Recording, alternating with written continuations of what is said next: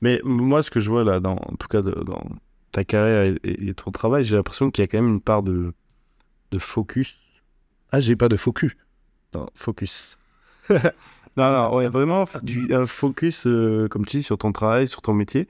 Et, je trouve que dans les métiers artistiques, c'est aussi ça, c'est être capable à, à certains moments, en tout cas, de.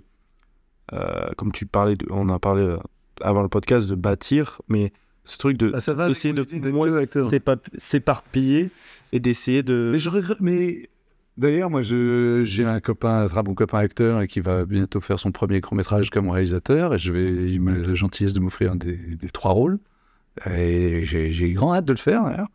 Et donc, si je- j'embarque là-dedans, c'est que euh, je, je fais, je, je salue son initiative et je fais confiance à son initiative de mettre l'autre casquette de réalisateur. Moi, j'aime bien, pardon, je me répète, hein, et puis à nouveau, je m'interdis rien, mais j'aime bien le côté euh, me cantonner à un métier. C'est peut-être euh, mon côté lexicographe fan de dictionnaire, quand tu euh, passes dans la catégorie non propre, à part tel ou tel esprit de la Renaissance, comme on dit en Amérique, Renaissance man, à part ça, en général, Marie Curie, chimiste, tu vois. Merde, Léonard de Vinci, mauvais exemple. Mais, Euh, tu vois ce que je veux dire En général, tu as un nom de profession à côté. Date de naissance, date de mort. Enfin, on va, on va essayer de retarder ça, mais tu as, un métier. J'aime bien. Moi, si tu veux, j'aime bien la notion de métier. Ok. Beaucoup même.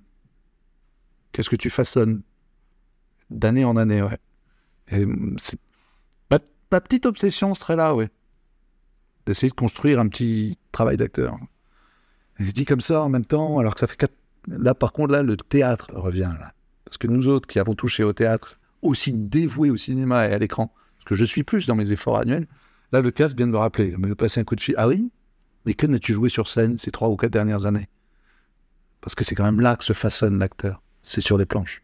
Mm. C'est sur le texte. C'est via le texte, via le théâtre. J'ai une vénération pour le théâtre, donc je ne sais pas si je donnerai conseil, mais tourne, tourne, tourne, accumule des rushs pour le débutant, que tu évoquais tout à l'heure. Il fait du théâtre. Donc, théâtre. Le sens du Ouais. corps, le sens de la distance. On parlait de mise en place dans les coulisses, de distance entre les corps, du pouvoir qu'une distance peut conférer à des personnages en conflit ou même dans un rapport amical, mais qui se le disent de loin.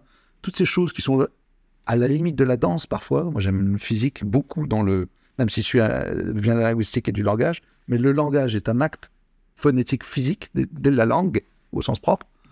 Euh, mais cette physicalité, c'est le- théâtre qui te l'apprend. Mm. Infiniment.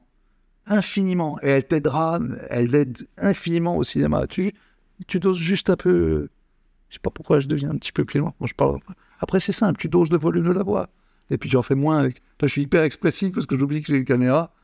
Mais il faut passer par le théâtre. Enfin, c'est mieux, je pense. Ça va faire vachement vieille école, dit comme ça, mais bon.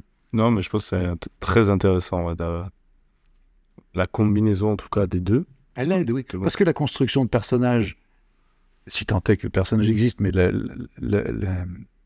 l'entrée dans un rôle se fait de manière plus longue, plus profonde en général au théâtre, parce que tu as plus de semaines de répétition. Mais si tu es partant pour cette exploration-là, eh ben, que tu as beaucoup moins de temps pour un tournage ou même pour une audition, a fortiori euh, en vue d'un film ou autre, mais cette euh, démarche-là, lente, elle va t'aider aussi dans le temps court.